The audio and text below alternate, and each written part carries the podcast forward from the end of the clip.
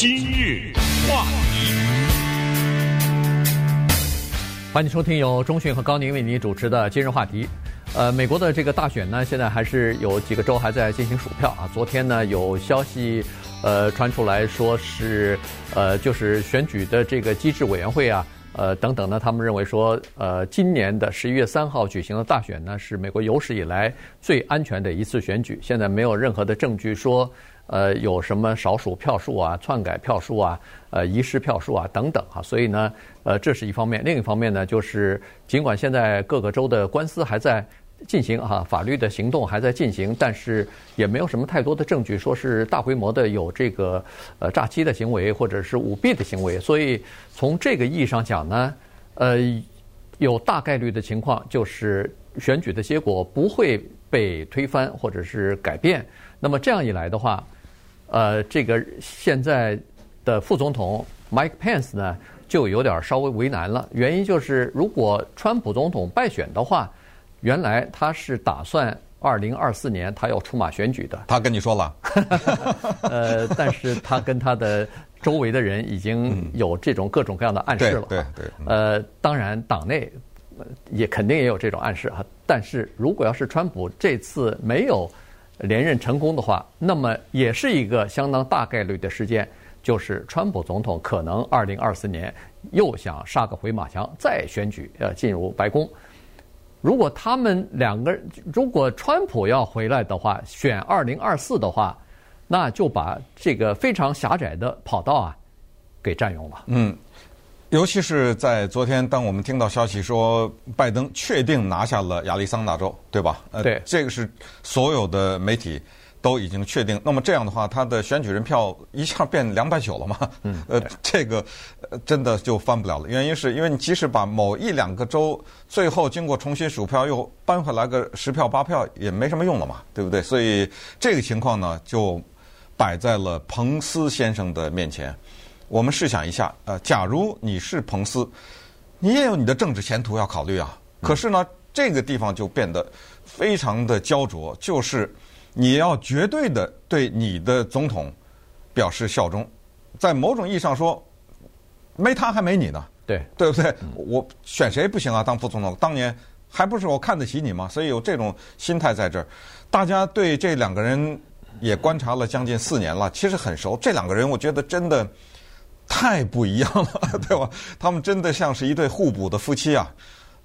几乎就是对立面，很多的时候，就比如说有一个人要是很攻击性很强的话，另外一个就是特别的稳重啊，彬彬有礼，呃，这么一种感觉，呃，他非常的矜持啊。如果一个人呢是非常显得很鲁莽，你都不知道他下一句话要说什么的时候，那么另外一个呢是那么的好像有礼貌，那么的低调，那么的知趣，对不对？我就非常明白我的地位，我是老二，我是副总统，所以我。甘愿把你放在聚光灯下，然后我在外围协助你。可是，是问题是这样，现在你落马了，我当然跟你一起落马是没问题了啊。但是我接下来一听说你又要 竞竞选，那我那我怎么办呢？而且为了政治的大的方向的考虑呢，如果川普总统宣布二零二四的时候，我觉得彭斯他必须得跟着，因为。这个感觉好像是怎么了？你对我没信心呐？嗯，呃，你退出啊？你觉得我我选不上？就是说，彭斯肯定不会选。如果川普宣布的话，对不对？他肯定不会说，那你选，那我也选。那这个迹象特别的不好，你知道？但是这个呢，可能有一个前提，就是、嗯、就是第二次选举，就是二零二四年，如果川普要出来选的话。他到底要不要让彭斯做他的副总统？这是另外一个事。那是他主动权在他那儿。对对，我就说，如果他不选彭斯做副总统，那彭斯出来选，可能也也也有这么点可能性吧。呃，我觉得如果宣呃川普宣布啊，他首先他会宣布的蛮早的，对不对？嗯、对。因为之前我们给大家分析过，这里面最主要的一个原因是一个筹款的原因。对。早宣布早筹款，因为他现在二零二零年的这一次选举，他欠了很多债呢，还所以。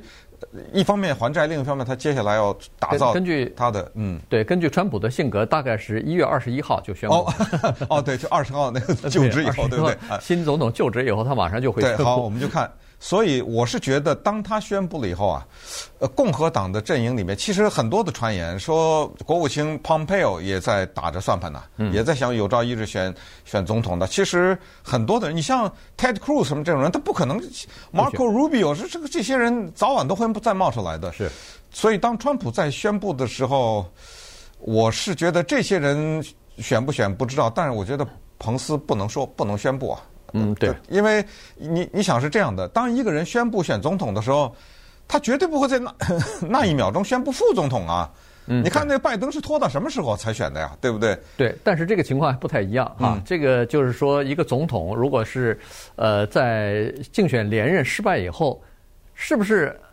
哎，我现在还没查啊。这个美国的历史上是不是还没有一个副总统？当然可呃呃，总统当然有有有有有第二就是就是说回家歇了四年回来又当了对又选了啊对，但是那个这一说可能大概都是一两百年之前的事情了，所以现就是现代里头还没有。那这就有一个问题，就是说川普总统可能在宣布要重新再选的时候啊，如果他这次败选的话，那他。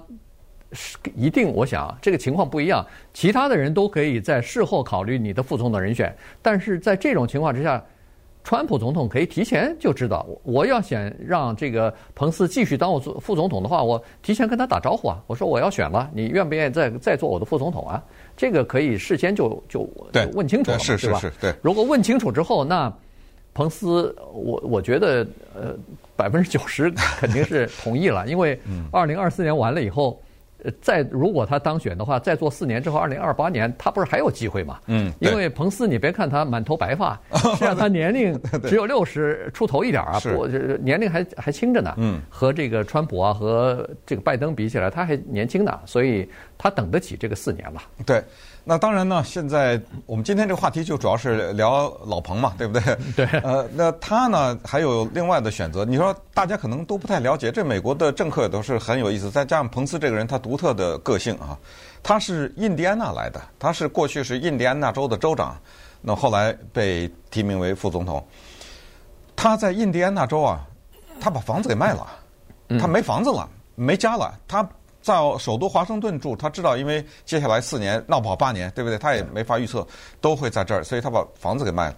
可是他在华盛顿的房子呢是租的，所以这个人等于作为美国的副总统，现在处于一个没房子的不 拥有不拥有房子对不拥有房子的这么一种情况之下，他呢接下来有两个大的收入，呃，一个叫演讲，他要演讲的话，他那个已经排到恨不得排到不知道多少年以后了，呃，就。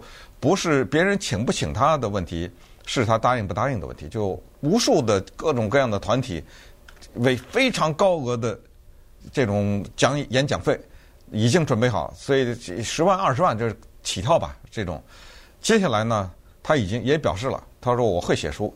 一般来说，总统、副总统对吧？离任以后写本书，哎，他的那种书的酬劳呢，都是数百万起跳了啊，都是用用这样，所以他倒是不愁钱花。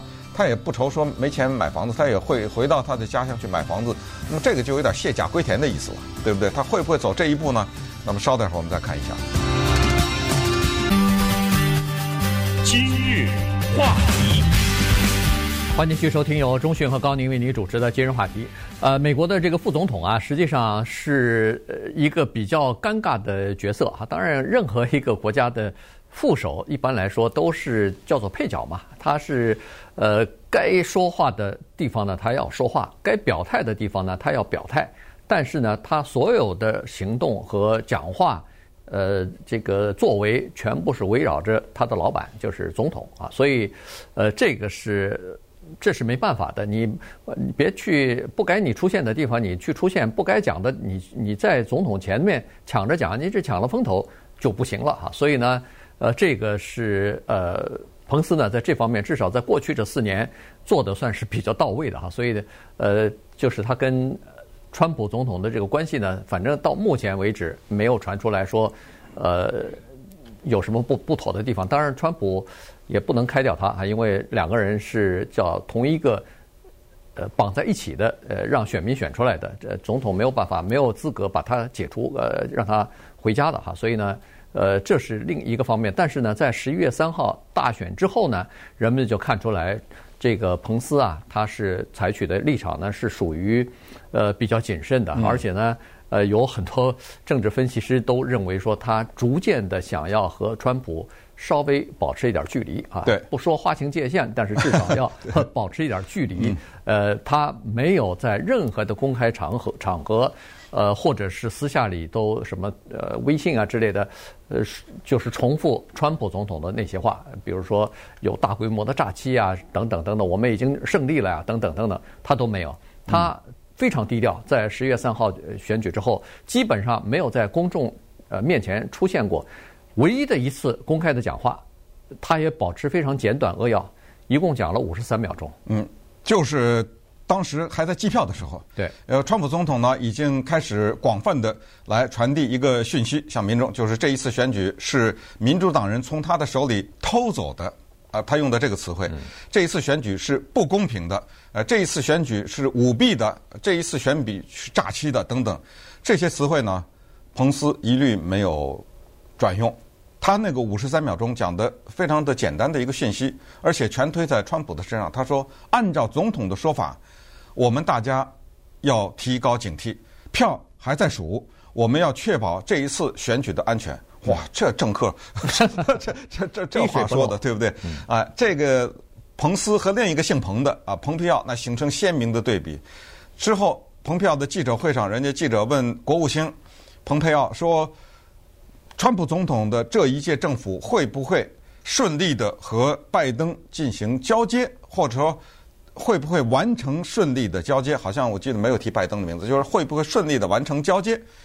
人蓬佩奥怎么说的？人蓬佩奥说的是：“当然，川普总统绝对会顺利的把政权交给获得连任的川普总统。”啊，这这种就是坚定的捍卫，这个呢，在彭斯那儿看不到，所以后来媒体给他起了个小外号，叫做“沉默的彭斯”。啊，在这种时候他保持沉默，他同时还有一个挺嗯坚定的一个姿态，就是川普总统的一个得力的助手，呃，这个呃叫 Corey。Lawendowski 啊，这个人非常有名，曾经因为捍卫川普还动手打了一个记者啊。这这个人是一个坚决的捍卫川普的，也是川普总统的一个顾问啊。他呢委这个受川普总统的委托，就跟彭斯说说你啊去宾夕法尼亚去一趟，那儿在数票。宾夕法尼亚这个地方非常危险，对不对？我们这个一定要拿下这选举人票。可是那地方呢有可能有作弊行为，你要去。你去到那儿以后啊，你去监督那是可以的啊，法律上是可以的。我们以前讲过，就选举的监督员，你到那儿去监督，哇，这个姿态就向全美国发送，哎呦，我们多么重视，连副总统都就看着你，看你们这些人别给我作弊。人家彭斯拒绝了，嗯，呃，我不去，结果没去。对，呃，他的助手呃给他的建议是这个，就是十月三号的大选之后，呃，应该做呃。让他应该做这个呃两件事情啊，第一个呢就是看看是不是可以在比如说乔治亚州啊帮忙呃就是这个，因为对，因为乔治亚现在发生一个很怪的事儿，这个大家可能就讲一句，乔治亚是这一次美国五十个州唯一的一个两个参议员。在那儿，一般的都是轮着来啊，全部改选啊，两一般是轮着来，就是每每个州都有两个参议员。大家都知道，五十乘以二等于一百，没有或者很少有两个同时的。他这次是两个，原因是有一个人退休了，啊，所以他那个地方呢，要有这个乔治亚州有一个法律，就是说每一就是候选人呢，你必须得票超过百分之五十。对，呃，这什么意思呢？大家说，哎，不对啊，这两个人选怎么会不到百分之五十呢？必定要不是，他有二十个人进去在那儿选，这二十个人都想争这两个席位，没有一个人有五十百分之五十的支持率，都最高呢也就三十几，所以他的法律是，那么就是剩下的得票高的那两组人，那就是四个人了，对不对？对。所以在一月六号啊，一月五号的时候投票，所以你看这个选举到现在都已经各种结果出来了吧？他呢不是有结果，是还没投呢。呃，一月五号的时候叫做重新投票。那么，如果假如啊，这个情况现在这是另一个话题，有机会可以分析。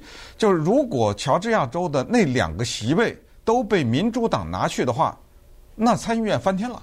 对，因为五十五十的话，呃，贺锦丽就是那五十一啊。对，对不对？对，所以呢，这个呃，彭斯呢，他去乔治亚州去帮这两个共和党的参议员候选人去助选，这个是理所当然。原因是他尽管是副总统，但是根据马美国呃这个宪法的规定，他同时还是参议院的议长呢。所以呢，他去到那儿去帮助选，这个是合理的哈。而且他可能也会去。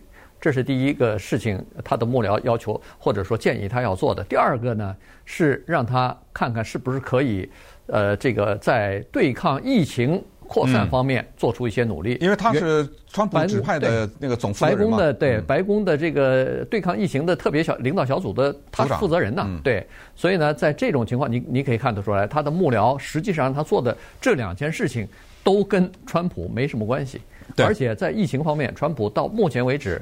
从十一月三号到现在，他没没讲任何话呢。对对抗疫情的事情，而反而呢，在这段期间，疫情大幅度增长，大幅度增加，尤其中西部的这些这些地方啊。所以呢，他这个幕僚给呃彭斯的这些建议呢，实际上就是让他在这方面这几个方面呢，他等于是呃增加自己的影响力吧啊。对，那那么接下来呢，就要跟大家讲一个非常尴尬的事情，这个在美国历史上也不是第一次发生啊。因为他是参议院的议长，他这个议长的词啊，在美英文中很有意思，叫总统 （president），对，所以是主席也好，是议长也好，就那众议院的那个大头呢，叫 speaker，对吧？到到参议院那个叫 president，呃，不管他这个词汇是什么，反正在中文大家理解就那么回事啊。他就是在参议院呢，他就是我们就说议长吧，他有一个职务，这个职务不是可做可不做，这个职务居然是写在宪法里头。嗯。就是在一月六号的这一天呢，参议院再数那选举人票，不是那五百三十八嘛，对不对？就再数一次，就无非就是报伊利诺州啊多少多少，啊有一个人可能在这哔哩吧啦算啊，加利福尼亚在这报，然后最后啊拜登，比如说两百九十三或者什么，川普两百多少，就是这么报。那是一月六号发生的事情。等这个数报完了以后，也没有人反对，确认了以后呢，去宣布。这一届总统谁获胜，必须得是由那参议院的议长，这就是彭斯。嗯，那么在二零二二零零零年的时候，就有这么难忘的一幕。对，当时副总统高尔，对，就是这当时的副总统嘛。但是他在选总统，对，他在选总统。呃，同时呢，最后。就差那么一点儿，大家都知道嘛。这个佛罗里达州最后法院做出两次裁决啊，一次是数票，第二次数完票以后，他他说不行，我们再来一次手工的数票，又是这个手数了一次啊。所以呢，呃，一直拖到一月都不是六号了，可能一月都过了哈。所以在这种情况之下，他也是主持，因为一月六号的时候呢，不是光是参议院啊，是参众两院叫做联合会议。这个联合会议要召开的时候，必须要由副总统就是参议院的这个议长来主持的，所以当时我们就还记得那个高尔最后宣布完了数票之后，最后还要宣布说自己败选了。对啊，对，要那个小布希胜选，还要恭祝小布希的这个胜选。所以今年这个非常尴尬的事情呢，落在了副总统彭斯的身上。呃，因为是这样的，假如到了一月六号，川普总统还没有承认怎么办？对不对？他就说。我们以前说过，有一种可能就是他永远不承认这种可能性，所以这个事儿就真的很尴尬。你不承认，你的副总统承认了，这叫什么事儿啊？